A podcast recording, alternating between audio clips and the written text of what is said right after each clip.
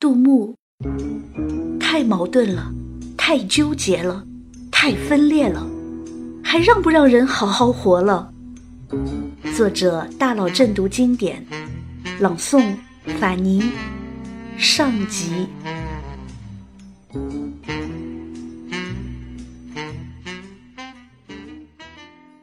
历史上还有哪个诗人像杜牧一样活得如此矛盾？你说他是风流诗人？他一定会和你急，人家明明是爱国诗人，好不好？你说他是晚唐著名诗人，他一定会拿白眼翻你，人家明明是军事家，好不好？你说他是富贵公子哥，他一定会撇着嘴说，人家明明吃过苦的，好不好？你说他是牛党或者李党，他一定会暴跳如雷，当当当，党什么党？老子哪个党都不是。你说他很有英雄豪杰的侠气，他一定会羞答答的低下头。我承认，我有时候也会有点小懦弱。哎呦妈呀，太矛盾了，太纠结了，太分裂了。这到底是怎么一回事呢？别急，我们且慢慢道来。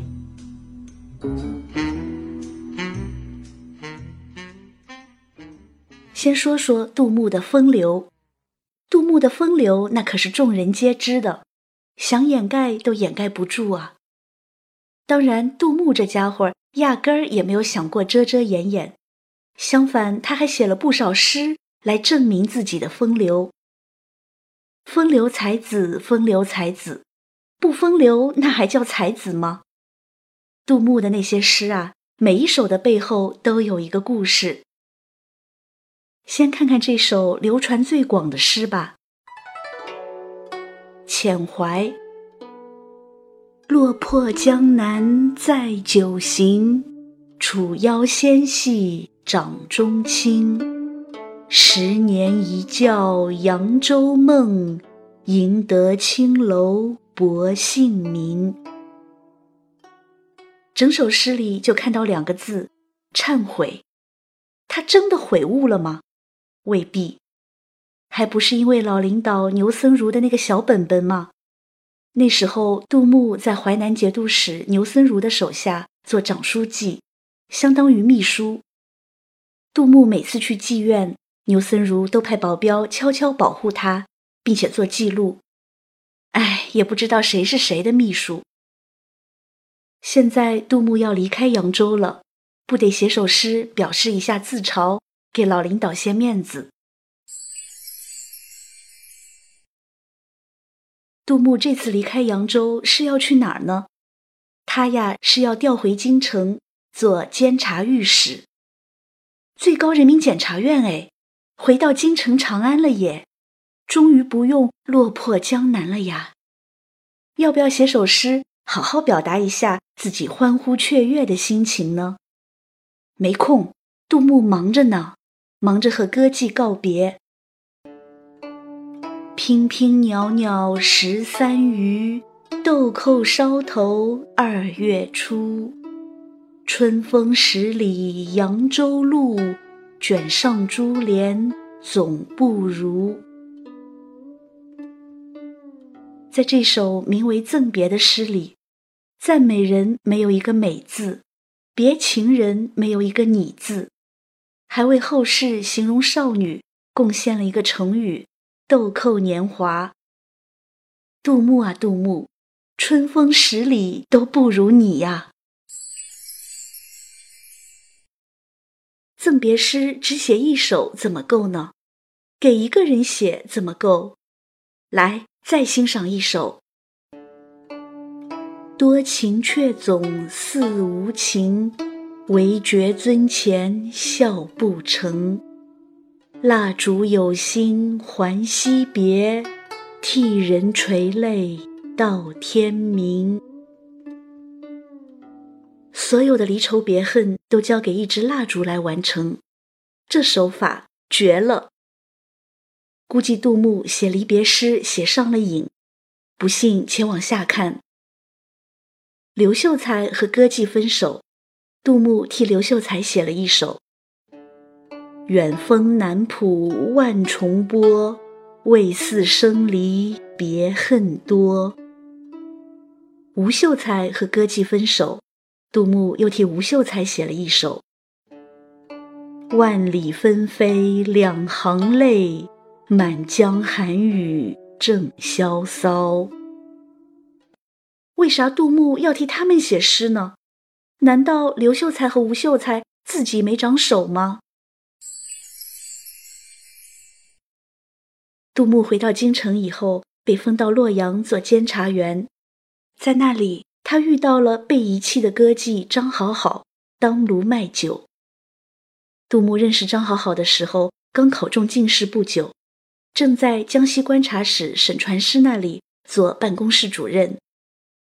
那时候，张好好刚刚十三岁，翠着凤生尾，单脸连寒肤。他就像是新长出翠尾的凤凰。又像是初开的红莲花。结果杜牧还没看够呢，这朵娇艳的红莲花就嫁给了沈传师的弟弟做妾。杜牧对张好好的命运感慨不已，提笔为他写下一首五言长诗。现在杜牧手书的这幅张好好诗，收藏于北京故宫博物院，书卷上盖满了历代收藏者的印章。除了艺术家皇帝宋徽宗，还有那个盖章狂魔乾隆的印玺。有人说，杜牧当年一定是看上了张好好，因为被领导的弟弟抢了先，所以心里酸溜溜的。酸也酸出个国家一级保护文物，看来杜牧还是多吃几回醋比较好。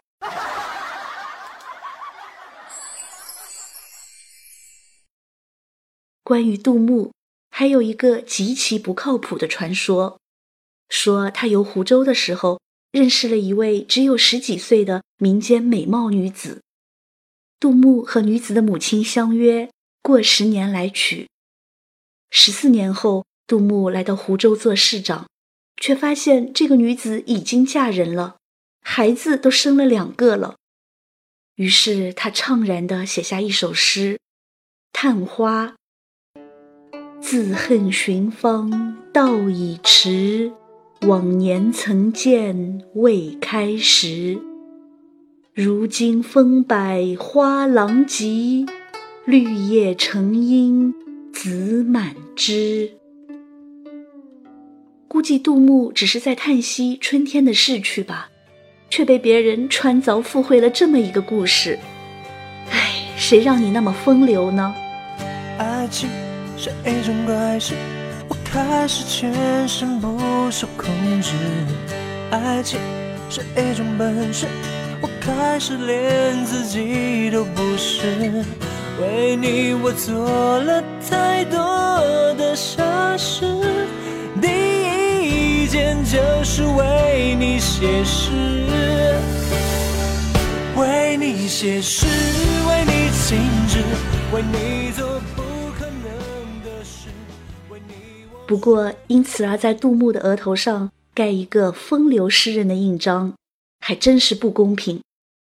人们总是习惯给别人贴标签，却遮住了发现真相的眼睛。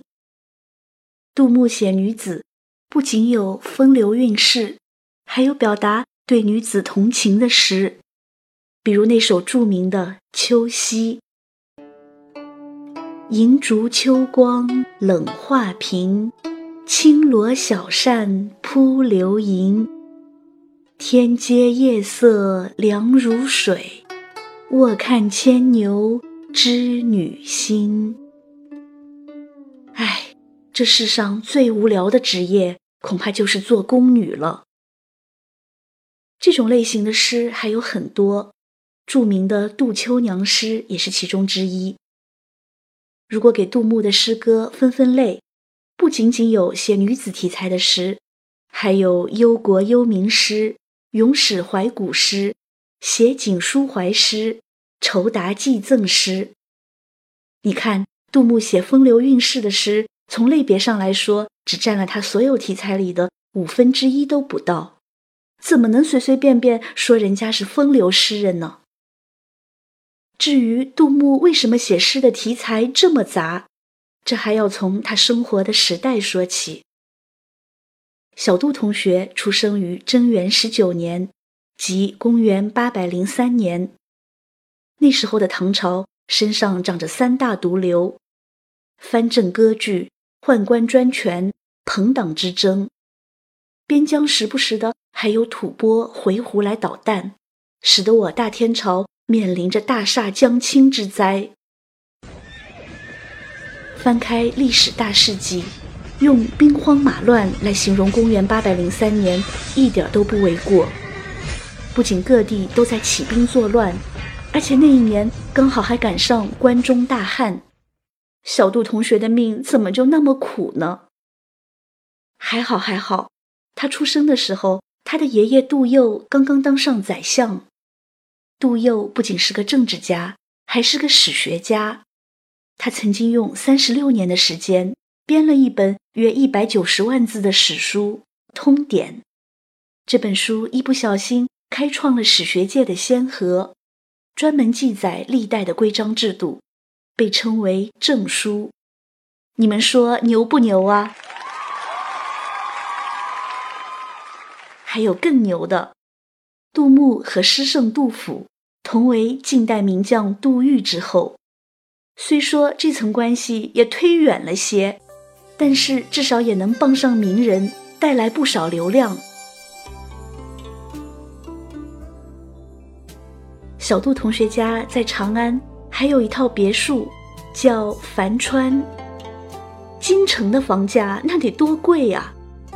白居易三十岁的时候才在郊区渭南买了一套房子，可是小杜同学生下来就住别墅，这还不够牛吗？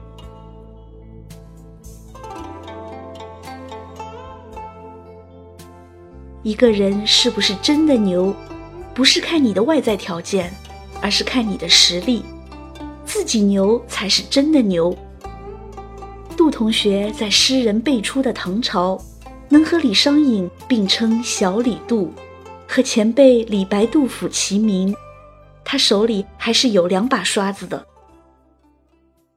杜牧十三岁的时候就开始研究《孙子兵法》。后来写了十三篇《孙子注解》。他二十三岁的时候写了一篇《阿房宫赋》，刚一发表，立刻引起轰动，阅读量一个小时之内就破了十万加。六王毕，四海一，蜀山兀，阿房出，负压三百余。瞧瞧这碾压一切的气势！看看这生龙活虎的力量。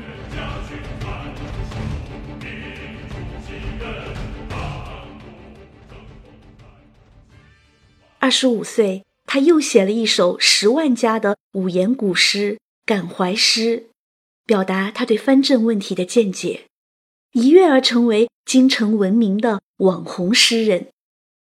那时候，长安的流行语是：“荡荡乾坤大。”彤彤日月明。二十六岁，他去参加科举考试，被主考官内定为第五名进士。他立刻写了一首诗：及第后寄长安故人。东都放榜为花开，三十三人走马回。秦帝少年多酿酒。已将春色入关来。这么高调啊！你这第五名还不是被举荐来的吗？没错，是举荐来的。唐朝原本流行举荐制，但是以杜牧的才华，只得个第五名还是屈才了呢。杜同学为什么这么牛？看看他写的一首诗就知道了。旧开朱棣门，长安城中央。地中无一物，万卷书满堂。你以为他在炫耀家里的大别墅吗？错，那时他的爷爷和父亲相继病死，家道中落。从小没吃过一点苦的小杜同学，还曾经挖过野菜和弟弟一起吃呢。可是虽然穷，虽然地中无一物，却有万卷书满堂。书才是最宝贵的财富。如果没有那万卷诗书做后盾，他能这么牛吗？既然杜牧这么牛，那还矛盾什么？纠结什么？分裂什么？个人命运再怎么好，总是无法摆脱他所生活的大环境。就像一株小树，培育它的土壤再怎么肥沃。可是，如果天天不见太阳，天天都是狂风暴雨，它还能长成参天大树吗？杜牧原本打算要长成参天大树，成为国家栋梁。他的志向是“平生五色线，愿补顺衣裳”。听听听听，这和老杜的“治君尧舜上，再使风俗淳”。多么相似啊！于是他埋头写啊写，写了好多论文。哎，又不评职称，你写那么多论文干嘛？他写的这些论文啊，翻译过来有《论薛平藩镇在当今社会发展阶段的重要性》。你确定你不是在为自己拉仇恨？关于巩固我大天朝国防工作的若干条建议。你当人家武将是吃干饭的，要你一个文人在这里指手画脚。反腐工作已迫在眉睫，要大老虎和小苍蝇一起打。你要把人家吃到嘴里的肉夺出来，你就不怕不明不白的不在了？怕呀！年轻的时候是初生牛犊不怕虎。但是，真正你死我活的政治斗争到来的时候，又有几个人不怕？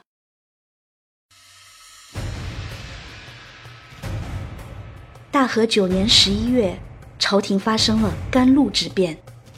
简单说，这是一场皇帝和宦官夺权的斗争。结果，皇帝失败了。自此后，宦官势力愈发嚣张，他们胁迫天子，下弑宰相。凌暴朝士如草芥。那时，杜牧刚好被分到洛阳，就在他为张好好掬一捧同情泪的时候，却不知长安城一夜之间新添了多少孤魂野鬼。和他同朝为官的朋友李干，因为这场政变而被贬官，后来冤死。杜牧痛心疾首。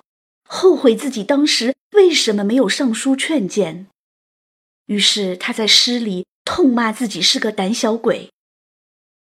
可是事实上是这样的吗？《新唐书·杜牧传》里这样评论杜牧：“刚直有奇节，不为龌龊小景，敢论列大事，只陈病例，犹切志。”看来杜牧在自己的政治操守上是有洁癖的啊，可是矛盾马上又来了。你说他政治上有洁癖，但他为什么在牛李党争中不牛不李呢？其实他是心在李而身在牛。杜牧曾经在军事上给李德裕提过建议，李德裕采纳了，后来还成功了。但是李德裕就是不重用他，据说是因为他看不惯杜牧太风流。牛僧孺和杜牧的父辈是朋友，牛僧孺一生都对杜牧好，甚至连杜牧逛妓院的时候，牛僧孺还要派保镖。但是杜牧却不支持牛僧孺在政治上的主张，这是不是很矛盾、很纠结、很分裂呢？还让不让人好好活了？好在还有诗，诗歌能为你烦恼的人生带来光亮。为你写诗，为你静止，为你做不可能的事，为你我学会弹琴写字。去理智，为你写诗，为你做不可能的事为你弹奏所有情歌的句子。